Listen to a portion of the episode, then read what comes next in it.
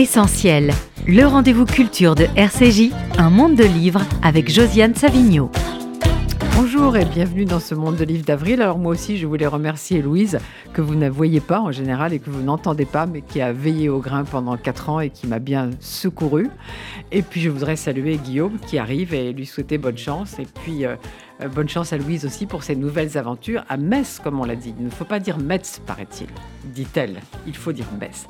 Eh bien voilà, alors en ces temps incertains, j'ai invité deux personnes qui j'espère vont nous réconforter, Catherine Millet et Vincent Roy. Bonjour à tous les deux. Quelle mission Bonjour. Alors Vincent Roy, vous êtes venu souvent à RCJ, mais plutôt comme critique ou comme lecteur, notamment avec Philippe Solers. Philippe Solers ne viendra pas cette année, donc on dira un mot de son dernier livre, Graal, qui est sorti chez Gallimard il y a un mois. Mais vous êtes ici essentiellement pour parler de votre livre à vous, votre nouveau livre qui s'appelle Un printemps neuf aux éditions du Cherche Midi. Et j'ai invité aussi Catherine Millet qui a lu ce livre, mais aussi parce qu'à RCJ, tout le monde aime ses livres, et puis qu'elle est directrice de la rédaction d'une revue qu'on aime beaucoup, Vincent Roy et moi. Absolument. Qui est Art Press. Et j'espère qu'on parlera aussi un peu d'Art Press, parce qu'il y a des choses à dire sur, euh, quand même, il faut, il faut défendre faut défendre les, les, revues, les publications aujourd'hui. Il faut défendre la presse en général, d'ailleurs. Pas seulement la radio, mais la presse aussi. Eh bien, donc, Vincent Roy, alors Un printemps neuf, c'est un roman d'amour? Oui, pourquoi pas? Oui, oui, absolument. Oui, oui, c'est un, c'est un roman d'amour euh, ancré, euh, je crois, euh, dans une époque euh, où les rapports entre les hommes et les femmes sont plutôt troublés. On va en reparler. Et c'est Oui. un roman d'exil? Non, c'est pas. Enfin, c'était oui, euh, d'une certaine façon. En tous les cas, le narrateur euh, a quelques problèmes avec la société, c'est-à-dire le gros animal. Il trouve qu'elle ment. Et euh, qu'elle ment sur les rapports entre les êtres humains et qu'une certaine littérature est là pour rétablir la vérité. Alors il décide de partir, de partir où? À Venise, qui est pour lui euh, la ville de la non-séparation, c'est-à-dire que c'est à Venise que vous pouvez facilement euh, confondre la Vierge et Vénus, par exemple. Alors, je vais lire la quatrième de couverture parce qu'elle en dit long, je trouve. Une- elle est bien faite, je pense que c'est vous qui l'avez faite. Elle est bien faite. Un écrivain, critique littéraire dans un grand quotidien du soir, décide de quitter Paris pour vivre à Venise, ce jardin débordant sur l'eau. Là, il rencontre une femme, Lila. C'est l'amour. Dans cet angle précis de l'histoire où le néo-féminisme débonde, Lila et l'écrivain, à l'écart, vont vivre dans une gratuité heureuse. Qu'est-ce qu'un roman?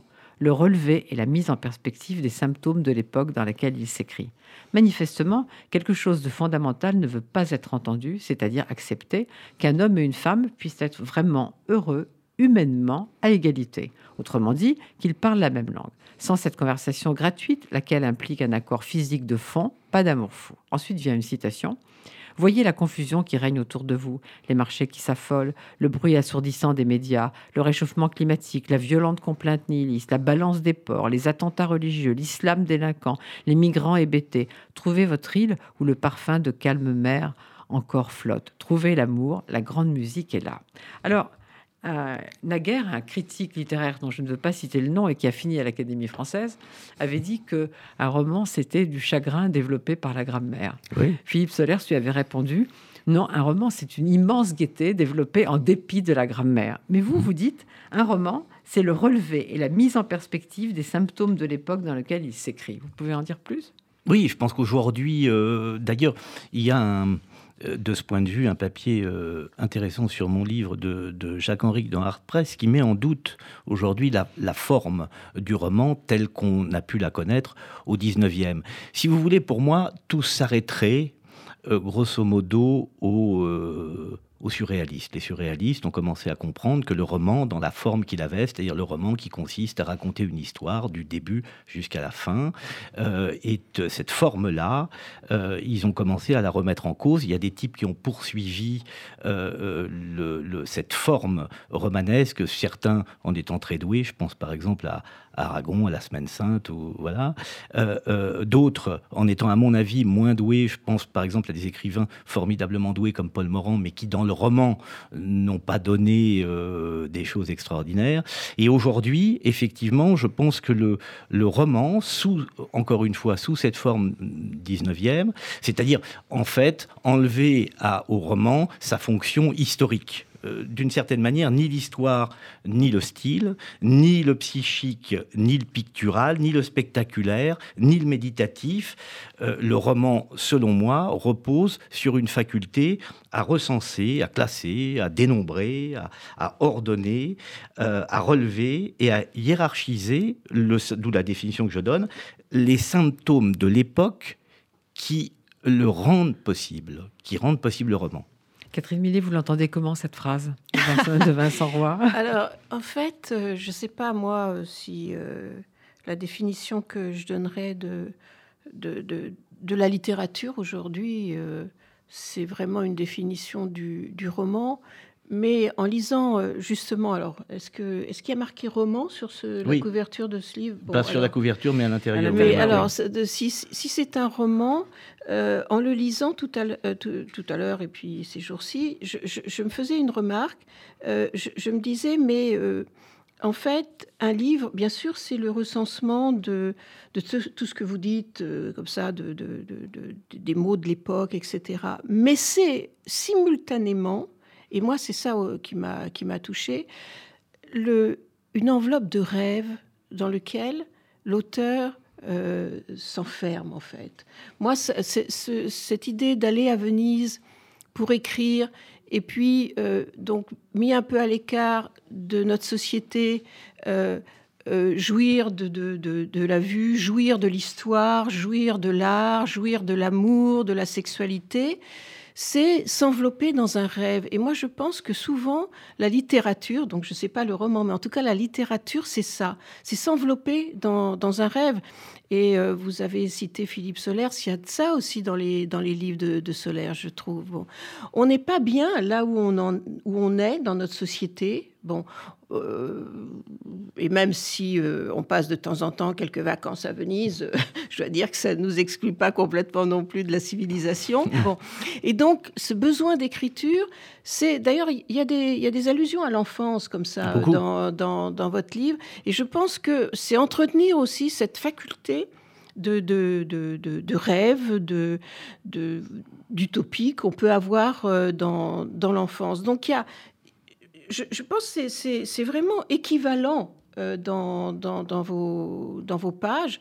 Ce, à la fois, alors, bon, évidemment, j'ai beaucoup goûté. tout ce qui concerne MeToo et le ah, néo-féminisme, etc. je suis sûre qu'on va, y revenir. Ça, j'ai beaucoup goûté. Bon, donc, cette, cette analyse comme ça de, de la situation, euh, euh, pas seulement sociale d'ailleurs, sexuelle de nos contemporains. Bon, mais, mais j'ai aussi beaucoup goûté cette part, euh, cette part de rêve comme ça, cet amour que vous rencontrez. je dis vous parce que c'est vrai que on a du mal à séparer l'auteur de du euh, narrateur. du narrateur. Mais alors pourquoi Venise, qui est un vrai personnage du livre aussi? Bah, Parce que d'abord. Euh, d'abord parce que j'y vais depuis que j'ai 13 ans, 12 ans, je crois, la première fois. Donc, je ne vais pas vous dire depuis combien de temps j'y vais, mais ça fait quand même un certain temps. Euh, ensuite, parce que, comme je vous le disais tout à l'heure, c'est pour moi le, le... Bon, alors, il y a des lumières que je retrouve nulle part, il y a euh, des paysages, enfin des, des, des, endroits que je ne retrouve. Enfin, pour moi, c'est quelque chose d'assez unique. Et comme je vous le disais, c'est la, la, ville de la, de la non-séparation. Euh, les, les, les, cloches qui, qui sonnent sont pour moi comme ils sont là-bas, pour moi comme des fusées de temps, je suis entouré d'eau, je suis bien, je ne suis en sécurité finalement qu'entouré d'eau. Et là, j'ai le sentiment que les éléments me dirigent. Vous savez, à Venise, on peut pas faire ce qu'on veut. Il suffit qu'il y ait une aqua alta, il suffit que euh, le, vent s'engouffre, que euh, vous êtes dirigé par les éléments. J'aime beaucoup euh, me laisser aller à la merci des éléments, ça me rassure.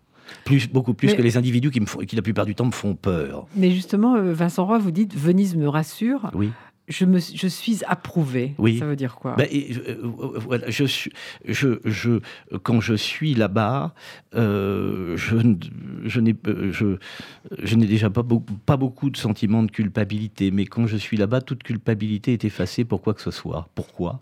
Parce qu'il y a là, je ne sais pas, l'intervention de la magie, si vous voulez. Et je la trouve très perceptible là-bas, la magie. Euh, je vois des anges qui passent sur les ponts. Oui, je...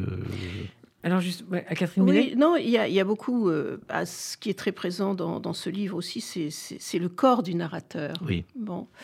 Et le corps du narrateur, euh, bah, dans, dans, une aventure euh, amoureuse, mais aussi dans un contact très direct avec les éléments de la nature. Et moi, ça m'a beaucoup frappé, parce qu'en en fait, Venise, euh, si vous prononcez euh, le nom de Venise, qu'est-ce qui vous vient en tête? Bah, L'architecture, euh, la peinture, et pas forcément la nature. Mais c'est vrai que c'est l'eau, que c'est l'air, euh, que c'est des fois d'ailleurs euh, l'odeur de pourriture. Ah bon. Donc en fait, euh, moi c'est aussi une chose qui m'a intéressée parce que je trouve que c'est ça aussi Venise en fait. Absolument. Contact, on est, on est plongé dans cette air humide comme ça et, et, on a une sensation de, de son corps qui est peut-être pas la même que celle qu'on a évidemment dans les rues parisiennes. Alors il y a une autre phrase. Les femmes sont belles quand elles sont libres, c'est-à-dire sans culpabilité. Ah oui. Je ah pense bah, que ça vous parle à tous les deux, cette ah, phrase, n'est-ce pas? Allons-y, Absolument. On pourrait même dire qu'elles ne, qu'elles ne sont belles que quand qu'elles ne sont libres, euh, que quand elles, quand elles sont libres, c'est-à-dire sans culpabilité. C'est la seule condition pour qu'elles soient véritablement belles, oui. Oui, je crois que les femmes portent un poids de culpabilité, d'ailleurs qu'on voit, qu'on voit très bien, dans le, on va en parler tout à l'heure, mais dans euh, ce mouvement euh, euh, dans ces mouvements néo-féministes. On va y arriver. Mais, mais euh, Catherine Millet, je pense que vous plaît cette phrase, mais peut-être aussi celle-ci. Ne sentez-vous pas flotter partout une un formidable désir d'hommage à la vertu? Bah oui. Oh bah oui, c'est sûr, oui, oui, bien sûr. Moi, je pense que les, les néo-féministes d'aujourd'hui euh, euh, ressemblent beaucoup aux, puritaines d'autrefois. Aux ligues de vertu, vous Oui, oui, elles sont vraiment dans la même, dans la même logique. Et ce poids de culpabilité euh, qu'elles portent, bah, en ce moment, elles essayent de, de leur filer euh, aux hommes. Quoi. En fait, c'est les hommes qui sont désignés comme des, comme des coupables. C'est très intéressant, d'ailleurs, elles le font avec, d'une certaine manière, enfin le, le, silence des hommes de manière générale sur toutes ces questions, enfin de, la de l'écrasante majorité des hommes, est quand même très très étonnant. Ah, il y a de la résistance. Oui. J'espère qu'elle va s'organiser. Alors Vincent Roy, je crois que je vais aggraver votre cas en faisant une citation. Mais avant, je voudrais quand même dire que vous ne faites pas partie des gens que j'ai entendus, et même quelqu'un que j'ai reçu ici, qui, qui nie que la, prise de parole des femmes soit importante. Ah Simplement, il y a des dérives qu'il faut évidemment combattre. Et les capitales. Et vous ne faites pas partie de, de ces gens-là. Vous savez ce que c'est que le néo-féminisme? C'est le féminisme plus la moraline. Oui. Alors donc je vais dire, c'est une bonne définition. Je, je, vais lire, je vais lire la, la, phrase qui aggrave votre cas à mon avis quand même.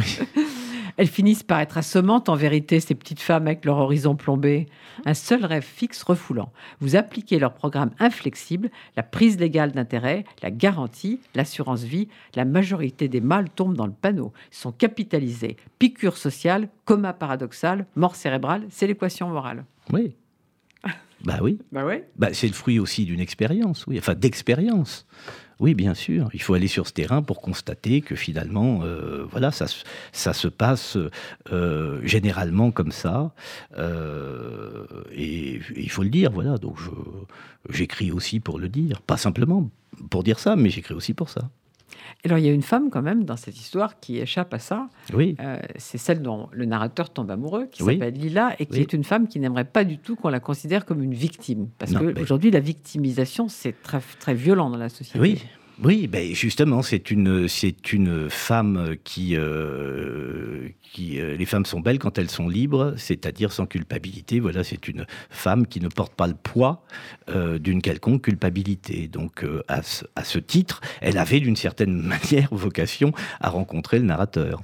D'ailleurs, c'est une. Enfin, vous savez, je ne crois pas aux rencontres. Euh, je crois que les rencontres, elles sont, elles sont d'une certaine manière écrites. On, enfin, on, pense au, hasard, au destin, au sequeredeum casanovien, mais euh, je crois que ça va, ça va au-delà de ça. C'est-à-dire que je, je, pense que de, toute façon, vous savez, il y a toujours un moment ou un autre dans la rencontre et dans la sexualité, alors euh, totalement, quand elle est élevée à ce euh, à, ce niveau de conversation, euh, il y a un échange d'enfance. Donc on ne se rencontre pas d'une certaine façon, on se reconnaît. Mais justement, sur cette question de la culpabilité et de la victimisation, Catherine Millet, vous et moi, euh, on n'est plus très jeunes, donc on a. Comment ça On a connu. Ah, quand même. Mais on est belle, on est belle, hein Je ne sais pas, parce qu'on n'est pas coupable.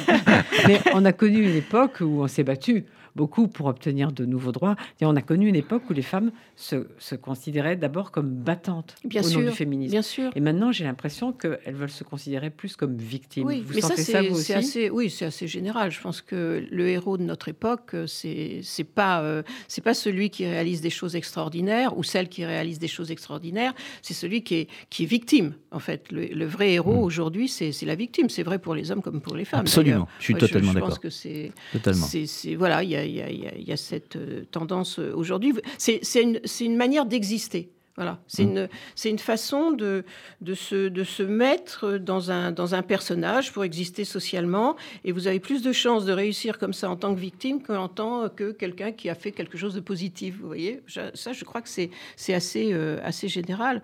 Euh, bon, maintenant, oui, moi, je trouve que euh, ce qui est désolant dans ce néo-féminisme, c'est que ça oublie complètement ce qui était euh, vraiment les euh, parce que quand même on a toujours besoin de modèles, ce qui était euh, certains modèles du, féminisme, comme ça, euh, qui a été un, féministe de mon point de vue positif, avec porté par par des femmes qui étaient des femmes triomphantes en fait, qui étaient des des femmes qui euh, euh, n'appelaient pas la police parce que on leur avait mis euh, la main aux fesses. voilà, je crois que c'était ça. Et, et en fait, elles se, elles se prenaient en charge. Et moi, j'ai- beaucoup aimé.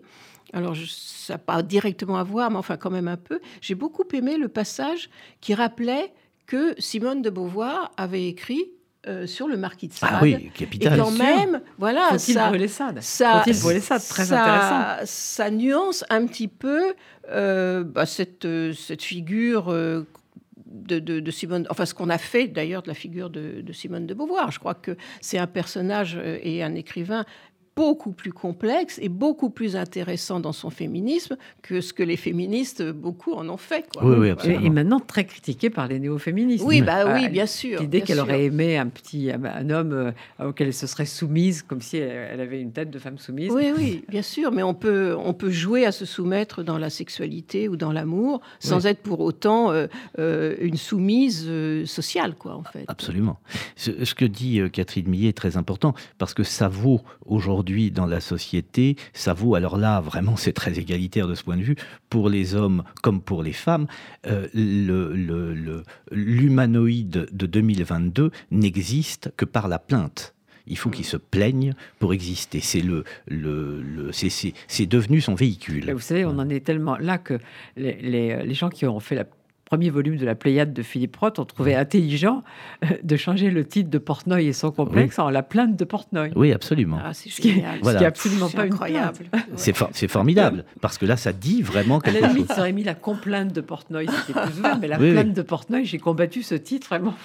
Oui, oui, oui. C'est, euh, spécifiquement intéressant. C'est Ça, ça ne peut pas aller. J'ai euh, notamment un site internet qui une, une femme qui m'a posé des questions pour que je réponde sur le livre.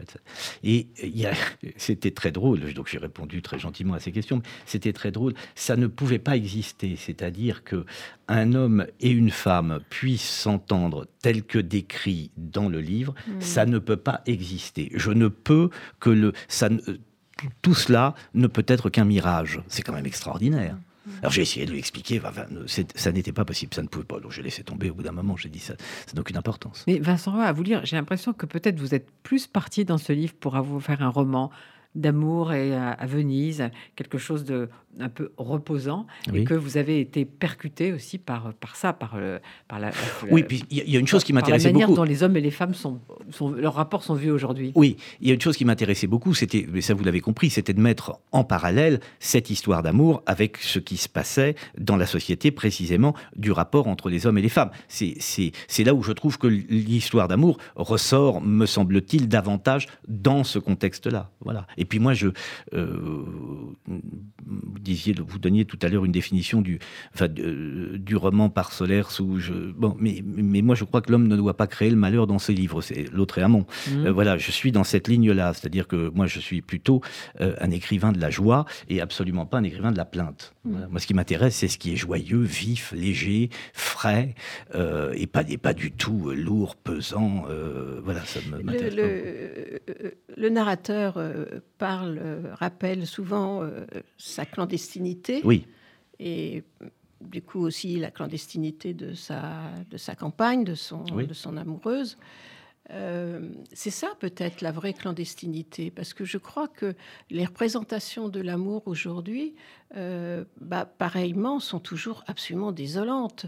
Enfin, le, je, vais, je vais utiliser un cliché. Vous savez, quand on parle, par exemple, du, du cinéma français, Qu'est-ce que c'est le cinéma français euh, lorsqu'on emploie cette expression? C'est des films qui racontent des histoires d'amour qui échouent en général, qui se passent mal. C'est des, des, couples qui arrivent à 40 ans ou 45 ans et puis qui se déchirent. Enfin bon, et, et, donc il y, a une vision aussi euh, euh, assez, assez généralisée dans notre société, une vision de, de l'amour qui est absolument catastrophique. Bon, mais des fois ça, ça, ça, marche. Enfin, euh, ben moi pour vivre avec le même homme depuis j'ai plusieurs décennies, je peux vous dire que je trouve que ça marche là même quand même. Oui, ça marche. Ah, vous, êtes, des exceptions. bah, oui, je ne sais pas si on est tellement des, exceptions. J'en connais d'autres, des, couples comme ça. Mais on n'est pas mis en avant euh, par... Euh, par la fiction euh, voilà, qui circule aujourd'hui sur les écrans, dans, dans, certains livres, etc. Non. Non, parce que je crois qu'il faut faut pour que ça, pour que aujourd'hui que ça soit entendable, il faut que ça marche pas. C'est mieux quand ça marche. Il faut même qu'il y ait carrément deux victimes, par ah exemple. Oui, oui, oui. Bah, plus on multiplie les victimes, euh, meilleur c'est. Mais oui, vrai, si ça marche, il n'y a pas d'histoire. Et voilà. Bah, il y a ça aussi. Et moi, bah, c'est la, dernière déclaration de Welbeck. Euh, euh, hein, on, fabrique de la bonne littérature avec, avec du malheur. Ou, Vous savez que dans, un, dans un roman de Solaire, je ne sais plus lequel, il est aux prises avec un, le narrateur est aux prises avec un éditeur américain et, et qui lui, qui lui explique qu'il n'y a pas de culpabilité dans ses livres il lui dit pas de culpabilité, pas de story. Oui, bah c'est caractéristique. Voilà, oui, oui, oui, bien sûr. Alors, il y a une autre phrase aussi, c'est Mon corps est fier de son genre. Alors là, waouh, ça nous emmène. Oui, oui très. Il est très fier de son je vous assure. Donc, vous n'êtes pas non-binaire. Pas, du tout. Vous êtes très le, corps, le corps du narrateur, euh, comme le mien, ça fait deux corps très fiers de leur genre. Vincent oui, parfaitement fier. Vincent Roy est très binaire. Ah, je suis euh, absolument. Vous, enfin, vous prenez la phrase comme vous voulez, mais je vous assure, oui, oui, très, euh, très fier. Si je parle autant du corps, euh, Catherine a raison de le noter, c'est que, euh, vous savez, on, raconte beaucoup de choses sur l'écriture. Moi, je crois pas du, je, crois à l'importance du corps quand on écrit. Je crois qu'il est absolument capital. Et, moi, mon, mon corps est, mon véhicule pour écrire, mais pour me promener dans Venise, bon, oui, une importance capitale chez moi. Euh, il faut que, il faut que j'aille bien, euh, il faut que je me sente bien. il faut que, comme je sais que tout cela est très précieux, parce qu'un jour ou l'autre, ça va se dégrader, euh, j'en euh, profite. Mais alors vraiment, quand je vous dis un maximum, c'est plus qu'un maximum, quoi. C'est-à-dire que j'en profite à plein. Mais c'est un vrai débat, cette histoire de binaire.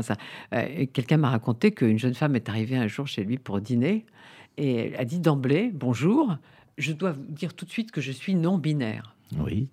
Vous êtes binaire, Catherine Millet? Euh, alors, rappelez-moi la théorie. quand, on est non-binaire, c'est qu'on ne veut pas être identifié par un genre. Ah oui, non, ça, je... Vous êtes une femme, Oui, oui, ça c'est sûr. Oui, enfin chez Catherine Millet, il y a assez peu de doutes de ce point de vue. Dit en, en, une phrase claire, vous êtes une femme. Oui, oui, c'est ça. Vous n'avez pas envie d'être indéterminé. Non, pas du tout. Non, non, non.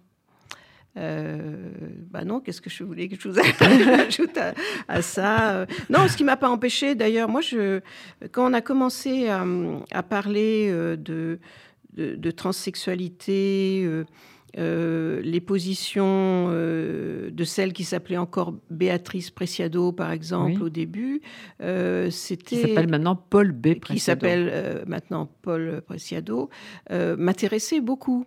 Euh, et même son concept de in-between, comme ça, mhm. d'être entre les deux et tout. Ça, c'est des choses qui m'ont intéressé, que j'ai regardé de près. Ce qui, ce qui, moi, ça me, en soi, ça me dérange pas très, beaucoup hein, que quelqu'un se ah positionne ou ne se positionne pas. Voilà. Bon, ce qu'il y a, c'est que ça, quand ça devient euh, euh, une exhibition de soi un peu agressive vis-à-vis une croisade aussi, voilà, quasiment vis-à-vis de, de, de, ceux qui sont encore euh, voilà binaires. binaires. Mais vous savez ce qui m'intéressait, ce qui m'intéressait aussi beaucoup dans, dans, ce livre à propos du, du néo-féminisme est plutôt porté sur le plan littéraire. C'est-à-dire que ce qui m'intéressait, c'était cette sociologue américaine qui, qui avait créé cette hashtag balance ton port dans la fiction. C'est ça que je reprends aussi avec, avec Homer. Avec... Mais ce qui m'intéresse dans ce néo-féminisme aussi, c'est la censure qu'il fabrique. Mm. Hein. c'est ça qui, voilà, ah qui me, voilà, qui, qui c'est ce que je tente de pointer dans ce, dans ce roman. Mais je voudrais dire aussi que ce, ce, livre est aussi un hommage à beaucoup de littérature, à André Breton, à Joyce, à Shakespeare, à Sade, à Chauderlot de la Clos. Ils sont très présents aussi dans, dans, dans ce livre. Oui. Et, notamment, à propos de ce que vous disiez, c'est-à-dire que euh, il y a une tendance aujourd'hui de réécriture des classiques. Ah oui, oui, oui, qui est, euh, bah, qui est évidente. On le, on, le, on le voit bien. Il y a une. Euh, j'ai vu que récemment des, euh, des agrégatifs remettaient en cause des poèmes de Ronsard, jugés, jugés. Je vois, je vois, j'ai entendu. Alors là, c'est à, à Catherine Millet que je donne la, là carrément la parole. J'ai entendu hier que, enfin, je l'ai pas entendu, je l'ai lu, mais j'ai pas lu le papier encore en entier, mais j'ai lu le chapeau. C'est dans l'Observateur, paru hier, Picasso. Euh, on en a marre des expos Picasso, puisqu'il y en a de trop. Et en plus, la misogynie de Picasso fait que sa cote euh, est en train de baisser. Vous avez lu ce papier oh, Il n'a pas beaucoup à s'inquiéter quand même, je pense. non, mais c'est intéressant qu'on pointe dans l'Obs la, la, misogynie de Picasso mm. et qu'on est en train de remettre en cause une partie de l'œuvre pour ces raisons-là. Mm. Voilà, mm. je scrute tout ça de très près euh, parce que ça me, ça me paraît, alors pour le coup, bigrement intéressant. Et, et, en plus, j'ai le, le, je pense qu'on n'est pas au bout de nos surprises. Ah non, je pense qu'on est plutôt au début de, voilà, ça. Parce qu'en en fait, euh, tous, tous les, les, grands héros sont des violeurs. Oui. Ulysse oui. c'est un violeur. Oui. Oui. Alceste est un violeur. Oui, oui, oui, oui, bien sûr, puisque quand Nausicaa euh, va voir, euh, enfin, se retrouve au bord de l'eau avec ses servantes, euh, Ulysse euh, apparaît, il vient euh, d'un, long voyage, d'un naufrage, etc. Il apparaît nu, les servantes sont effrayées, elle reste. Théorie américaine, si elle reste, c'est que elle est devenue absente à elle-même. Pourquoi? Parce que Ulysse l'a violée. Et donc Homère euh, fait donc le récit d'un. Enfin, voyez jusqu'où ça va. Mais vous dites théorie américaine, mais moi j'ai lu euh, euh, ça sur la plume d'universitaires français, oui, bien des, sûr, choses françaises d'ailleurs, parce que ce n'étaient pas des hommes, des choses aussi absurdes. Hein. Oui, oui, oui, bien, entendu. ne parle pas seulement américain. Bien entendu. Oui, oui, bien sûr, bien sûr, bien sûr. Il y a, il y a dans une l'université de, enfin, il y, a, il y, a, eu plusieurs expériences, université de Niort, université de Poitiers, université euh, on dit qu'il y a, des, il y a des, phallus partout. Alors, on a fait fabriquer par des étudiants des clitoris en plâtre ou en. Euh, et le. le, c'est moins évident. Hein. c'est plus difficile à, à sculpter. Oui. oui, sans doute. Et, et, et, l'un des responsables de l'université de Poitiers dit qu'il y a des phallus partout, donc nous, on va mettre des, des, des clitoris partout. Moi, pour moi, des clitoris partout dans la province française, c'est le rêve. Hein. Vraiment, je suis absolument pour. Mais, mais ce, Catherine Oui, non, cette attaque contre les héros de, de fiction, c'est pas simplement les héros de fiction, c'est aussi euh, toutes les têtes qui dépassent euh, euh, dans, dans, notre société aujourd'hui. il suffit d'être un acteur un peu plus célèbre que, que l'autre, ou un présentateur de télé un peu plus célèbre, ou, ou voilà, ou un, ou un, cinéaste très talentueux, et c'est lui qui est visé pour et, dont on a envie de, de, couper la tête. Je pense que en fait, il faut aussi là peut-être élargir un petit peu notre vision des choses et se dire que c'est euh, c'est peut-être une sorte d'évolution comme ça de, nos sociétés, euh, l'évolution, le, la perversion de, de, nos démocraties, où euh, ce besoin d'égalité en vient à vouloir éradiquer en effet tout ce qui par, euh, par le talent, euh, par l'argent, par, euh, par la beauté, dépasse un petit peu. Voilà, je pense que je crois que c'est, c'est plus général encore que ça. C'est, peut-être que les néo-féministes sont à la pointe de cette tendance, mais je pense que c'est quand même plus, plus général. Quoi. On veut pas, on veut pas de, de, gens qui aient quelque chose de mieux que, que, que les autres. Voilà. Il faut que tout le monde soit. C'est le nivellement par, pas par le bas, j'ose pas le dire, mais enfin par la bonne moyenne. Quoi. Voilà. Vincent Roy? Et puis disons-le quand même, ce qui est attaqué euh, ce qui est attaqué à travers euh, à travers toutes ces déclarations, tous ces discours, etc. Ce qui est attaqué, c'est la sexualité. Ah, bien sûr. Voilà. Bon, c'est là, c'est quand même là, euh, c'est quand même là que euh, c'est quand même là que ça se passe. Bon, comment euh, le, comment est-ce que ça va Comment comment est-ce que c'est possible une sexualité épanouie, un, jeu, l'échange d'enfance dont je parlais tout à l'heure. Voilà comment est-ce que ça peut se passer. Voilà. Bon, ce qui est attaqué, c'est ça, c'est la sexualité. Alors tout à l'heure, en lisant la quatrième de couverture, j'ai dit que votre narrateur était critique dans un grand quotidien du soir. Oui.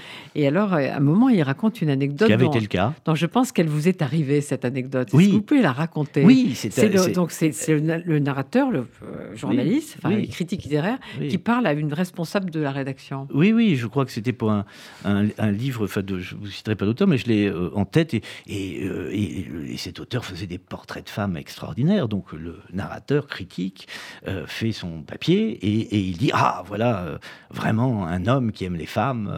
Bon, il envoie le papier à la rédaction. Euh, voilà. Et puis, euh, bah, deux heures plus tard, euh, on l'appelle en lui disant Mais tu ne peux plus écrire ça. alors, je, demande quoi le papier Non, non, tu ne peux pas écrire. Voilà un homme qui aime les femmes. Ah bon, mais pourquoi? Ah mais on peut plus, on peut plus écrire ça aujourd'hui. L'époque a changé. Voilà. Et le Alors le narrateur a, changé, a changé, la forme. Il est parti à Venise. il a changé la formule. Il est parti, il est parti à Venise. Alors, euh, Catherine Millet, je vais remontrer à Arpresse, parce que à, à, propos de tout ce que vous dites sur l'évolution de la société dont vous venez de mm-hmm. parler, est-ce que Arpresse est une oasis ou est-ce que aussi vous affrontez, vous avez des affrontements sur, euh, sur euh, la manière, par exemple, vous avez défendu dans Art Press des, euh, des artistes qui étaient attaqués sans preuve, comme on fait ça aujourd'hui. Est-ce que ça a été bien accepté par tout le monde Non, ou pas du tout. eu des débats Pas du tout, pas du tout. Et ça, c'est une nouveauté parce qu'en en fait, Art Press, qui va fêter cette année ses, 50 ans, vous pouvez imaginer que ça fait longtemps qu'on mène des, qu'on mène des bagarres pour la liberté d'expression, pour bon. Et euh, et, pour, euh, voilà, pour euh, la, la, liberté de représenter, par exemple, la sexualité, etc. etc. Bon. Et, ce qui a changé par rapport à, je dirais, ne serait-ce que par rapport, oui, si on remonte à 10-15 ans, c'est que toute, tout ce puritanisme qu'on vient d'évoquer, euh, euh, toute cette agressivité, tout ce euh, contre voilà les, les, têtes qui dépassent, etc. Ça se manifeste au sein même de ce qu'on appelle le monde de l'art. Voilà. Auparavant, euh, moi, je considérais que voilà, l'art contemporain, c'était euh, euh, voilà une, sorte d'espace que, que, la société nous permettait, où en effet il y avait une certaine liberté qui était, qui était possible, et surtout une certaine tolérance, parce que c'est un milieu qui accueille très, très facilement comme ça des, les nouveaux venus. Bon, ça n'est plus tout à fait le cas. Ça n'est plus tout à fait le cas. C'est aussi traversé par, par ces courants qu'on vient, qu'on vient d'évoquer. Ce qui fait que euh, l'année dernière, parce que nous rappelions tout simplement euh, le, principe de, présomption d'innocence, euh, voilà, qui, est propre, qui, est propre à notre droit, qui doit être respecté, à propos d'une affaire qui concernait un artiste qui s'appelle Claude Lévesque, qui était mis en accusation pour, pour pédophilie on n'a pas défendu Claude Lévesque, on, rappelait aux gens qui se répandaient dans les journaux et dans les plus grands quotidiens pour euh, l'attaquer, on répondait attendez, attendez qu'il y ait une enquête, attendez que voilà, on ait des preuves euh, avant de, avant d'attaquer cet homme de décrocher ses œuvres dans les musées, euh, de, les, de les décrocher aussi de l'espace public, etc. Bon, je, ne veux pas vous faire perdre de temps en vous racontant euh, tout, ce qu'on a pris comme, euh, comme volet de bois vert, en fait. Ça a été euh, horrible. D'ailleurs, on a été même empêché dans la réalisation de certaines choses. On est, par exemple, depuis on est en train de mettre en route la deuxième édition d'une biennale de jeunes artistes qu'on doit euh, présenter euh, à la rentrée à, Montpellier. Euh, je veux vous, dire qu'on nous a mis des bâtons dans les roues, des pots de bananes partout. Bon, finalement, ça se fait parce que, parce que quand même, il y a une résistance. Je pense que quand même, il y a encore une partie, une grande partie même de la, de la société qui n'est pas complètement devenue folle, quoi. Donc, donc voilà. Mais, mais c'est vrai que les, combats, les, combats sont euh, peut-être euh, plus, plus dur, je dirais, à vivre aujourd'hui parce que ils arrivent de, de, de, gens dont on pensait que c'était nos pères, c'était c'était des gens avec qui on partageait les mêmes valeurs euh, au sein du monde de l'art. Et, ça n'est plus le cas. Ce, ce, monde-là aussi, voilà, est aussi un peu vérolé. Mais vous le disiez, Arpress va avoir 50 ans. Ouais. C'est un bel âge. Oui, oui. oui Et comment, comment vous définiriez le projet d'Arpress ah. Je crois que c'est définir comme ça, c'est difficile parce qu'en fait, on est un peu. Euh, c'est une revue un peu, un peu bizarre. On, ne peut pas, on peut pas dire simplement Art Press, euh, c'est une revue d'art contemporain. Non, c'est parce plus large. C'est pour ça. Voilà, c'est un peu plus compliqué que ça. Euh, certes, c'est l'essentiel de la revue, c'est d'être attentif à ce qui se passe dans le domaine de la création et dans le domaine des, des arts plastiques en particulier. Mais euh, comme vous savez, il y a une partie euh, très importante, qui a toujours été très importante, euh, accordée aux pages littéraires, et qui, et qui, je crois, fait un travail assez spécifique, comme ça. on parle de, dans ces pages-là de de, livres dont il n'est pas forcément question ailleurs. Donc euh, voilà, je crois qu'on a une spécificité. Et puis on a toujours eu, euh, au fil du, du, temps, euh, comme je l'ai rappelé là à l'instant, on a toujours mené des, combats à caractère pas politique, mais, mais idéologique. Voilà. lorsque, lorsque des valeurs euh, des, des, des, valeurs sociales étaient, euh, étaient menacées et que ça pouvait concerner aussi la culture, oui, on est, on, est toujours parti au combat. D'ailleurs, je rappelle que lorsque, il y a, je sais pas maintenant, peut-être une vingtaine d'années, il y avait eu toute une campagne contre l'art contemporain, euh, eh ben, ça avait été un combat très, très long à mener parce que, pour, pour, pour démontrer que, par exemple, c'était, c'était des courants d'extrême droite euh, très radicaux qui étaient à l'origine de ces attaques contre, contre l'art contemporain. Donc, euh, donc voilà, c'est, un peu long pour définir la revue, mais c'est parce que c'est, sa complexité. Quoi. Et Catherine Millet, la, la FIAC, va être remplacé par Art Basel. Oui. C'est la fin d'une longue histoire. Oui, oui, à laquelle on était associés, nous d'ailleurs, parce qu'on a, on a, on a participé comme ça, euh, euh, pas, pas activement évidemment, mais enfin, on a assisté, on était, on était présent quand il y a eu les premières euh, FIAC. Il faut dire. il faut dire que c'était. Bah, en fait, tiens, je peux le dire, voilà, j'ai un micro devant moi. Bah oui. on, avait été, je, ne regrette pas personnellement la FIAC parce qu'on avait été jeté de la FIAC. Et je crois qu'on a été jeté euh, à cause des, prises de position. Pour les raisons qu'on vient d'expliquer. Que, que j'ai évoqué, euh, ce qui s'était passé euh, l'année dernière autour de l'affaire Claude Lévesque. J'en suis absolument persuadée.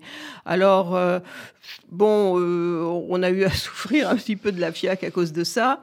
je pense que le, dans l'ensemble, euh, le, milieu, euh, le milieu parisien n'a pas été euh, absolument catastrophé par, cette annonce, parce qu'en effet, il y avait au fil des ans des partis pris, un arbitraire qui s'était installé dans, la sélection des, galeries qui participaient et de leur répartition dans, l'espace du Grand Palais, et que, bah voilà, si c'est un nouvel organisme qui, qui, qui, qui qui prend en main les choses. Euh, peut-être que ça va un petit peu bouger, renouveler un peu. Oui. Euh. En plus, euh, il y a un savoir-faire de Art Basel qui, est, qui est très réputé, donc on verra. Vincent Roy, vous écrivez dans Art Presse?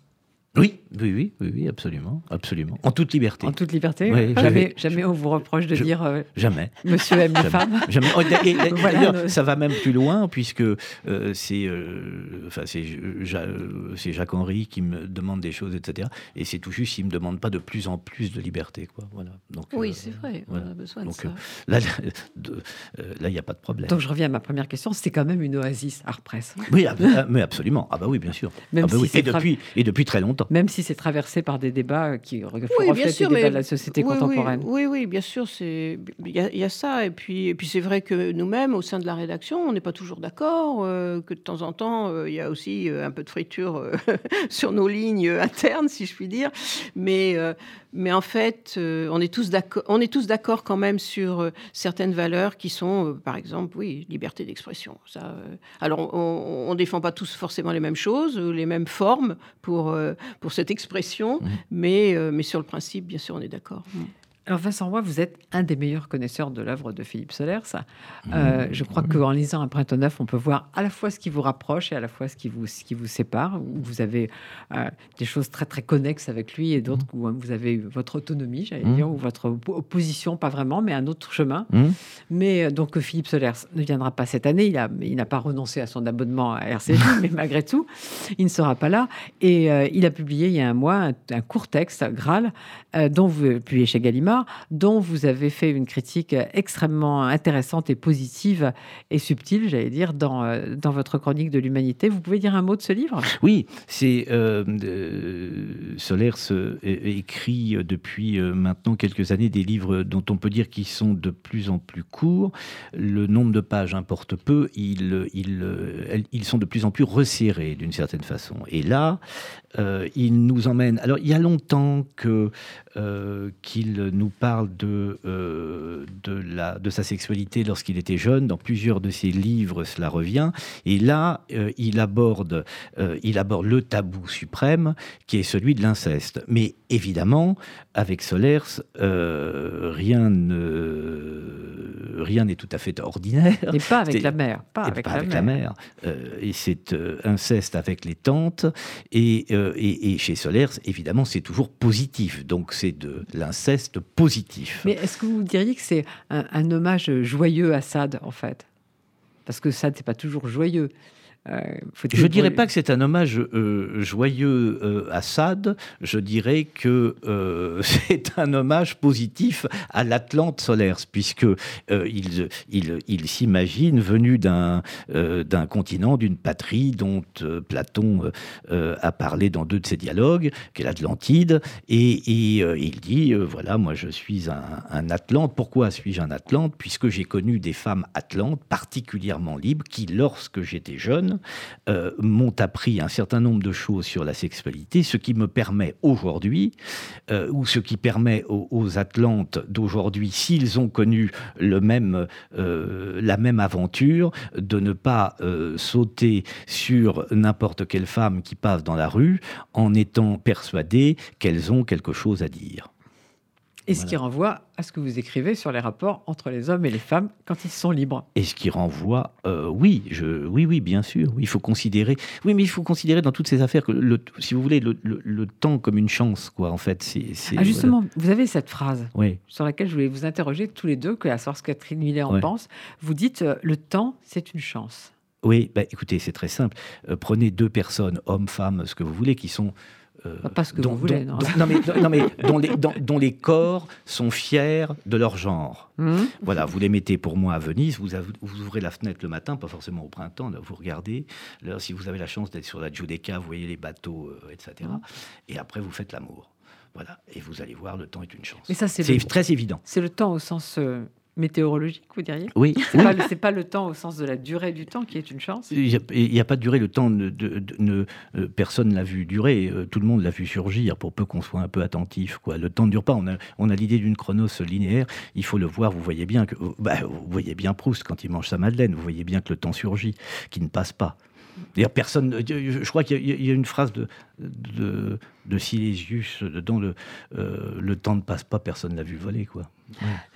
Et Catherine Millet, le temps est une ah bah chance. C'est le, seul, moment de ma lecture de ce livre où j'ai souffert parce que je fais partie malheureusement de ceux qui euh, courent après le temps tout le temps. Moi, je serais plutôt de votre côté. C'est pour ça que je vous pose la question sur le temps alors ça, ça m'a vraiment euh, fait souffrir. Mais euh, bah oui, je cours après le temps avec, euh, sans désespérer un jour de, de, rencontrer ce temps suspendu comme mm. ça en fait. Et puis, euh, puis j'écris des livres autobiographiques qui sont euh, donc forcément des retours en arrière et des, des, des, façons de remettre dans le présent, voilà, des, choses dont j'ai envie. C'est pour ça que je parlais du rêve au début, mm. comme ça. Mm. Dont en rêve, j'ai envie qu'elle qu'elle continue d'être là, présente. Donc Donc voilà. Mais justement, il y a un de, un de vos livres que j'aime beaucoup, un très beau livre qui s'appelle Jour de souffrance. Ah oui, magnifique. Et c'était quoi Jour de souffrance? Vous diriez que c'est un livre sur la jalousie au sens proustien du terme? Euh, oh là, je ne m'attendais pas à cette question tout d'un coup. euh. Vous l'avez écrit ce livre? Oui, oui, c'est vrai que. C'est un très beau livre. Enfin, Vincent c'est- Roy peut en parler. C'est pas un livre sur la jalousie, c'est un livre sur l'amour. Oui. Euh, Ça- ça- ça- alors, vous, vous- vous pouvez, vous pouvez arguer que euh, pourquoi pas les deux sont co-substantiels ou connexes, mais je crois pas du tout. Enfin, en tous les cas, pas chez Catherine Millet, c'est vraiment un livre d'amour. C'est un formidable livre d'amour. C'était, c'était une. euh, oui, c'est pour ça. Je suis pas sûre que c'était si proustien que ça. Je crois que c'était l'histoire d'une d'une jalousie sexuelle, vraiment. Mhm. Voilà. Ça s'appelle quand même Jour de souffrance. hein. Oui, oui, oui. Oui, oui. Mais ça, ça- Oui. on peut appeler un livre de souffrance et que ce soit un livre d'amour. Il n'y a, pas de- il y a pas de contradiction Oui, mais euh, oui, parce qu'en fait, c'est ça. C'était c'était ce- cette euh, très particulière euh, jalousie que j'avais éprouvée, qui était vraiment de, nature sexuelle et qui s'est alimentée de façon sexuelle aussi, puisque ce que je racontais, c'est à quel point c'était lié bah, à l'onanisme, voilà. Donc, c'était ça que je, voulais comme ça exposer. Et, euh, et pour ce qui est de la question du temps, d'ailleurs, c'était une chose aussi euh, voilà, qui était très, très évidente, c'est que ça avait eu euh, un point de départ et que ça avait une fin, que c'était quelque chose qui était très encadré euh, dans, dans le temps. Mais circonscrite, oui. Oui, très circonscrite. Mm. Voilà. C'était les, les particularités de, de cette jalousie que je que j'avais éprouvée et que je racontais. Euh, donc c'était pas c'était pas vraiment la jalousie à la mode proustienne. Non, parce que ce qui était très intéressant, justement, c'est que c'était pas une jalousie sentimentale. Non, pas du tout. Non, Et- non, non, non, pas du tout. Et, et- et- et je suis très touchée euh, euh, que Vincent euh, dise euh, que c'était en fait plutôt un, un- un roman d'amour. Ah bah D'abord oui. parce que je l'ai entendu comme ça euh, d'autres fois euh, dit de ce de ce livre.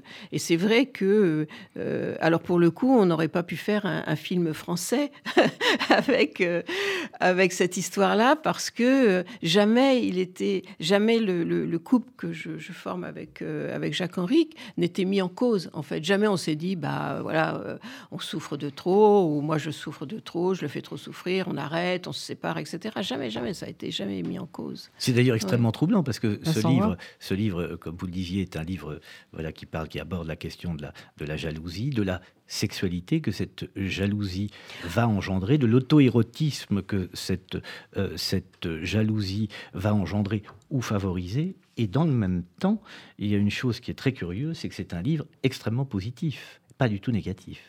Je crois y que a- Catherine Millet veut dire autre chose. Oui, oui, oui, je ressens mes petites notes du coup Oui. parce que il y a une citation d'Antonin Artaud Oui. Dans ce Dans le livre de Vincent Roy, dans le Un livre de Vincent neuf. Roy, euh, qui est ce qui unit les êtres, c'est l'amour, ce qui les sépare, c'est la sexualité. Et je trouve ça absolument génial. Vous êtes sûr que c'est Artaud Ah, c'est pas. Lacan Non, C'est- non, c'est Artaud. c'est. Non, non. Vraiment, je, je- je- je trouve que c'est très, très juste. Oui, c'est très juste, bien entendu. Mais il y a quelque chose Euh, dont on n'a pas parlé dans, dans un printemps neuf qui m'a beaucoup touché aussi, c'est euh, le refus du sentimentalisme. Parce que j'ai toujours l'impression Ben que oui. le sentimentalisme va contre le sentiment. Les gens ne croient pas ça. Ah mais non, non, non, mais écoutez, c'est très très simple. Vous prenez un oui. sentimental, Mhm. vous le faites parler, 15 minutes après, il devient ressentimental. Prenez un sensible, il ne fera que redoubler de sensibilité. Mais les sentimentaux, il faut s'en méfier. C'est terrible, un sentimental. C'était rien de pire. Un, un ou une sentimentale, peu importe, qu'importe le sexe. C'est absolument terrible. Tous les sentimentaux deviennent ressentimentaux. Ça, c'est... Une règle. Ils sont pour le temps fermé, moi pour le temps ouvert. Euh, non, non, c'est impossible. Emmener un sentimental à Venise, au bout de 10 minutes, euh, il pleure. Non, non, c'est terrible. Non, c'est Ah oui, terrible. pensent que c'est une ville de la mort. Mais bien entendu, mais bien entendu, il faut les laisser Ville de que tout, moi j'encourage absolument que ces tristes Venise, il faut qu'il y ait de moins en moins de gens qui aillent à Venise, j'y serai de plus en plus tranquille. Donc il faut les laisser penser à Visconti, la mort à Venise, etc. Ouais, c'est, pour moi, c'est un, un des moins bons films de Visconti, La Ah mort, bah, à, Mort à Venise. bah bien oui, qu'il oui. ait été célébré, alors que j'adore le. Ah, moi aussi, le- j'adore Visconti, mais là, là c'est. euh, oui, mais. Catherine Millet, vous non plus, le sentimentalisme, c'est pas. Ah non, oui, c'est pas mon truc. vraiment votre plus. affaire. Non, pas non, vraiment non, votre non, affaire. non, non. Et donc, on, on parlait aussi de, de Philippe Serre. Je pense que vous n'avez pas encore lu Graal. Non, mais malheureusement pas. Est-ce qu'il y a un encore. livre de Solers que vous aimez particulièrement? Ah bah, J'ai l'impression qu'il écrit plus ou moins le même livre, le même mhm. roman depuis, euh, Un seul livre, en fait. oui, un seul, livre. Et ça, c'est ça que j'aime beaucoup, comme ça. ça cette espèce de, de, continuité, comme ça. Euh, euh, cette... Si j'avais, j'avais beaucoup aimé, alors s'il faut en sortir un, mais j'ai plus le titre en tête, où il était question de son fils, c'est possible, ça Oui, c'était le secret. Voilà, c'était le secret. oui, oui, c'était lié à une affaire. l'assassinat du pape. Voilà, c'est ça. Absolument, le secret. Vincent Roy, vous en avez vous, dans ce livre, dans ce grand livre. Il était très, qui, très. Vous en avez un, toujours vous en avez un qui sort. Celui-là était très profond. Euh, oui, et je... moi c'est pas, moi c'est pas celui-là. Mais allons-y. Euh, non, mais il y, y, en a plusieurs. Peut-être le cœur absolu. Ah, ben ça, c'est un très bon choix. Solaire serait très, très, très heureux que ce soit le cœur absolu. Moi, je dirais que c'est plutôt passion fixe. Passion fixe, oui. Oui, mais ça, c'est pour euh, le, le, le, le, rapport à Dominique Rollin. Euh, c'est pour mon amour. C'est mon amour pour Dominique Rollin qui, apparaît. D'ailleurs, j'en profite pour dire que les lettres de Dominique Rollin à Philippe Solaire, c'est un très, très beau livre. Deux très beaux livres. Euh, je, voudrais terminer en disant quelque chose, parce que j'y réfléchis depuis deux, trois jours. En fait, vous, avez remarqué que je parlais beaucoup du diable, c'est-à-dire que je comparais la société, je dis je croise au diable, le, gros animal comme l'appelait Nietzsche, je, parle beaucoup du diable. Et donc je tape sur le diable. Euh, une chose très troublante en, théologie, euh, c'est qu'à la fin des fins, au moment de la résurrection totale, euh, il est question de sauver aussi le diable. Et j'ai appris, il n'y a pas longtemps, en lisant le livre de Jacques Henrique que l'un des derniers mots du grand poète Joël Bousquet était de dire il faudra aussi sauver le mal je profite pour dire que tout ça m'obsède parce qu'il faut arriver aussi à sauver le mal et qu'il faut lire absolument La Nuit folle, qui est un livre de Jacques Henrique qui est formidable, publié au Seuil sur Joël Bousquet. Ah oui, c'était un très beau livre de Jacques Henrique, publié au Seuil euh, à, la, à, la, rentrée de, septembre-octobre. Et, euh, et, qui n'a pas eu l'accueil qu'il n'a pas eu l'accueil, je, dis l'accueil critique, enfin, euh, en même temps, il y, y, a deux écueils là-dessus. C'est comme plus personne ne lit, les critiques ne critiquent plus rien, mais en même temps, comme plus personne ne lit, ça nous permet d'écrire des choses de plus en plus subversives. Donc c'est l'avers et le revers d'une médaille. Mais je ne suis euh, pas d'accord avec vous. J'espère que tout le monde va lire ce Printemps neuf, dont, dont on a parlé, dont on a vu que c'était un livre qui bousculait un certain nombre de choses. Et puis, il faut, il faut non seulement lire Art Press, mais, il, faut, s'abonner à Art Press. ça coûte combien l'abonnement, Catherine Millet Je sais pas.